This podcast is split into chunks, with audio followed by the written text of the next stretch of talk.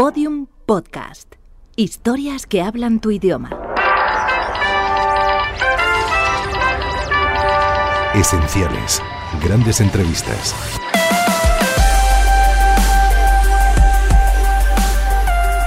Bobby de Clané fue una gran estrella de la radio. Dicen que su popularidad era tal que llegó a recibir más de 30.000 cartas diarias y se calcula que sus programas tuvieron una audiencia de hasta 10 millones de personas. Conocido comentarista de boxeo en Chile y Argentina, de Glané llegó a nuestro país a mediados de los años 30 para retransmitir deporte a través de Radio Barcelona y luego dio el salto a Radio Madrid, donde comentaba las veladas de lucha del Price. El programa que le dio más fama fue Cabalgata Fin de Semana, el primer gran magazine del sábado noche, que empezó a emitirse en 1949 y recibió un premio Ondas en 1954. Arrancaba a las diez y media de la noche y en su época de más éxito llegó a durar tres horas. Información, dramatizaciones, concursos, humor, números musicales y entrevistas mantenían a los oyentes pegados al transistor. Y como muestra de estas entrevistas recuperamos esta al pintor Salvador Dalí en julio de 1955.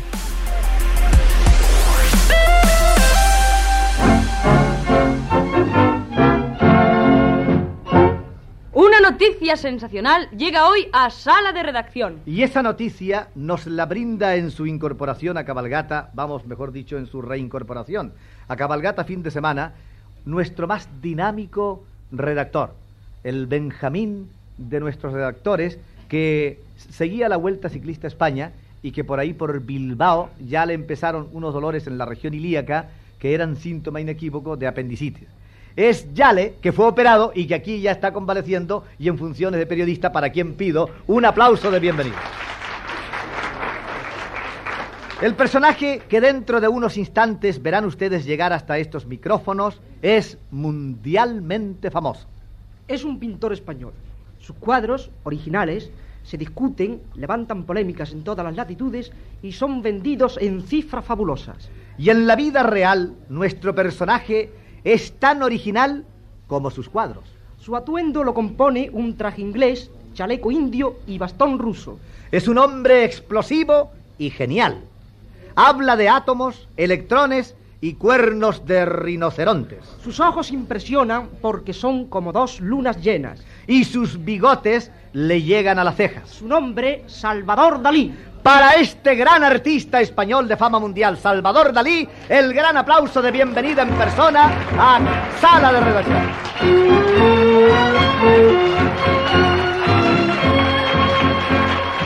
Muy buenas noches. Muy buenas noches, señor Dalí.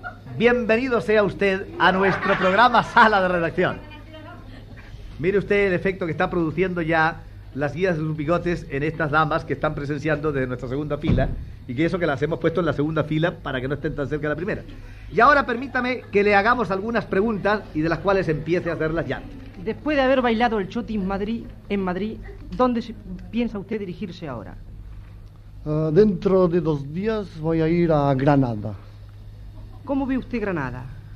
Ah, Granada me parece haberla conocido siempre porque me ha parecido siempre que mi estómago es una especie de alhambra de Granada, a causa de una, una clase de sed muy característica y siempre siento en el interior de mi estómago unos manantiales finísimos que corresponden a esa obsesión Alhambra. de- Alhambra. Y dígame una pregunta. No, además a veces, a veces eh, los médicos me han hecho tomar una especie de medicamentos blancos y todo mi estómago lo imagino blanquísimo como la alhambra. ¿no? Hombre, pues nada. Es una imagen Es muy bella y sugestivo, poética. desde luego. Y puede, algún día la podremos ver realizada en esas perspectivas, pues, sugerentes de los cuadros de Dalí.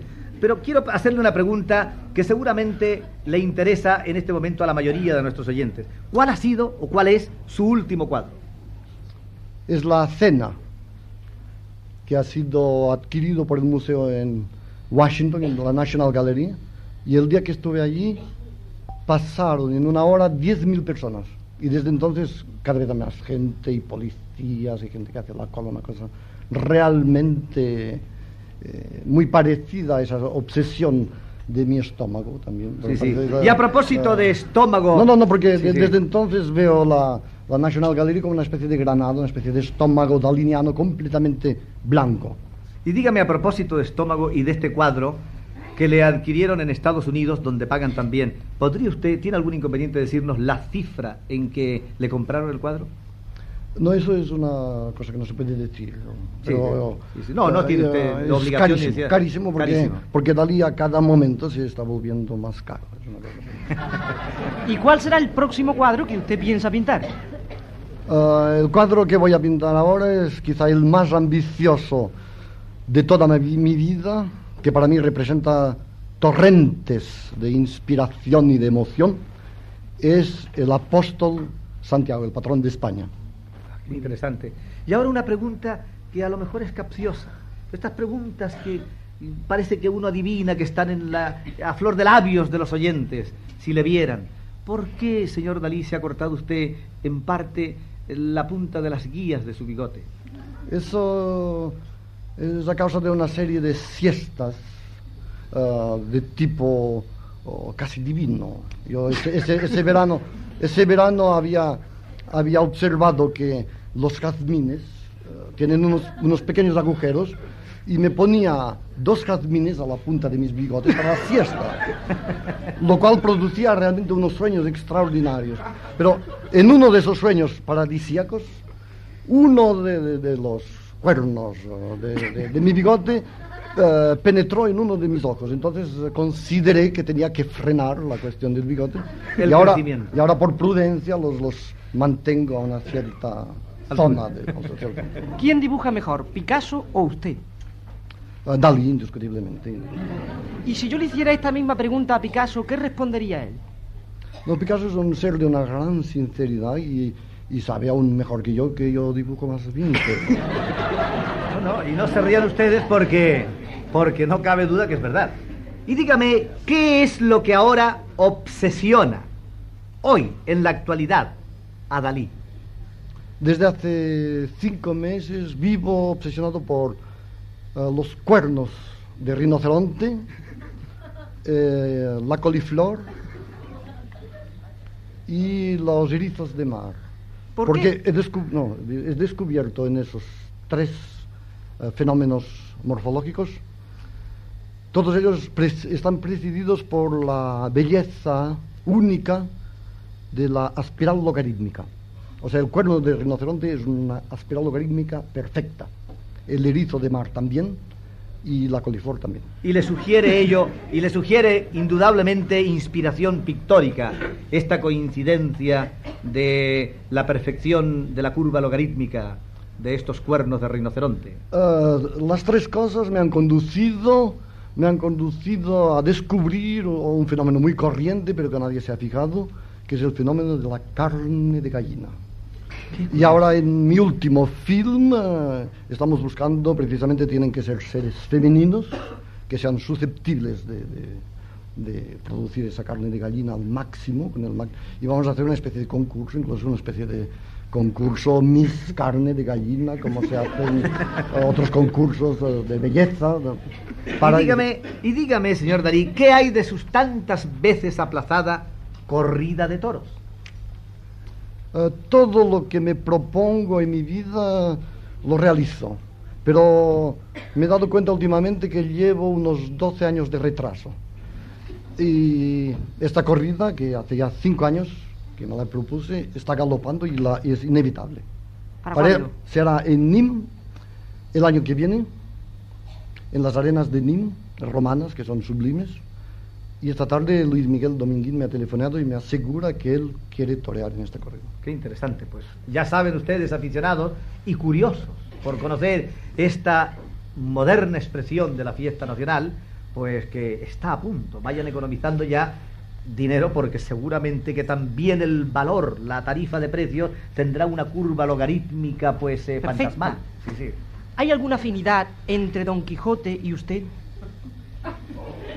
Ah, hay relaciones, pero me parece que somos, tenemos un tipo de locura muy distinta, porque eh, yo soy catalán eh, y por lo tanto paranoico, y mi tipo de locura es un tipo de locura de precisión, típicamente práctica. Y en cambio la de Don Quijote era idealista, absolutamente. Alta planicie, naturalmente, y mística. mística. Ya lo. Usted ha dicho que a los cuatro años quiso ser cocinero. Cocinera. Ah, cocinera, cocinera. Y a los seis quiso ser Napoleón. ¿Podríamos saber qué quiere ser ahora? A los seis quería ser Napoleón Bonaparte y después mi ambición no ha hecho que ir en aumento. Y ahora he querido ser Dalí, que es lo que me parece más importante que se puede ser. Muy bien. ¿Por qué pintó usted a una señora con una chuleta aquí de adorno? Porque es una señora que me gustaba y las chuletas me gustan y no veo por qué no pueden ir juntas. ¿Qué problema le preocupa hoy a Dalí? Ah, hoy día yo quiero ser otra vez el Napoleón Bonaparte de la pintura moderna. O sea que toda la revolución de la pintura moderna ah, quedará como una pura experimentación completamente estéril. Yo quiero hacer de esas experimentaciones un arte clásico y lo más imperial que sea posible. Perdone que le haga esta pregunta. ¿Le molesta a usted cuando la gente le llama excéntrico? No me molesta nunca nada de lo que dice la gente. Lo que me interesa es que digan muchas cosas. ¿no?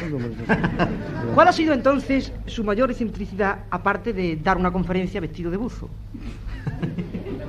No me parece que lo más fuerte en este sentido fue cuando pinté el famoso cuadro de Vermeer y en vez de pintarlo en el Museo del Louvre, lo pinté delante de un rinoceronte vivo.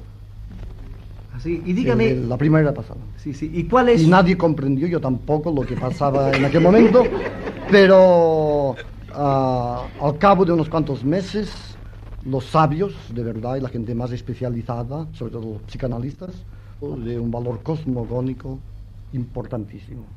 Vaya, por Dios. Y entonces podríamos saber cuál es su mayor audacia. Física, quizá la- el momento en que rompí el escaparate en Nueva York, La Quinta Avenida. en la Quinta Avenida. Hoy, ¿considera usted que ya sabe todo lo que necesitaba saber acerca de la de pintura? Eh, la modestia no es mi especialidad, pero eh, eh, en el caso, cuando me comparo con los grandes maestros del Renacimiento, considero que mi obra es, no tiene absolutamente ningún valor, que es un real desastre. Cuando me comparo con mis contemporáneos, ninguno de ellos. Pero de no ser usted Dalí, ¿le gustaría ser Picasso? No, no, Rafael. Rafael. Dalí, ¿qué es para usted la vida? Esto usted me lo ha pedido varias veces y nunca me acuerdo porque no sé si soy yo o usted que lo inventó. ¿Se acuerda de lo- Yo tampoco me acuerdo ya, pero era ¿cómo muy era? bueno. ¿Cómo era aquello? Ah, Se van- se va haciendo proselitismo, ¿eh? re- no, no. Ah, aspirar, res, sí, aspirar, respirar y expirar. sí. Y dígame, ¿y la modestia? ¿Cómo? ¿Qué opina usted de la modestia? Es una especie de vicio congenital. de- ¿Y la mujer? de- la mujer es uno de los más grandes poderes de cretinización humana.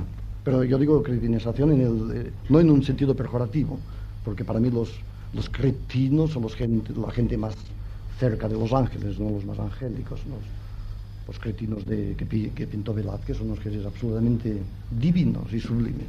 ¿Y esta interview? este interview me parece una cosa como si todos estuviéramos demasiado afeitados, ¿o ¿no? Una cosa así, con muy poco, muy pocos pelos, muy poco, muy pocas curvas logarítmicas. Perfecto. Muy bien, afeitados naturalmente las mandíbulas.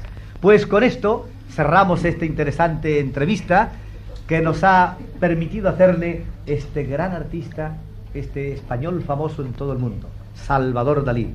Muchas gracias por su presencia en nuestra sala de redacción y ahí está el aplauso que en nombre de nuestros millones de oyentes le damos como. Adiós. Muchas gracias.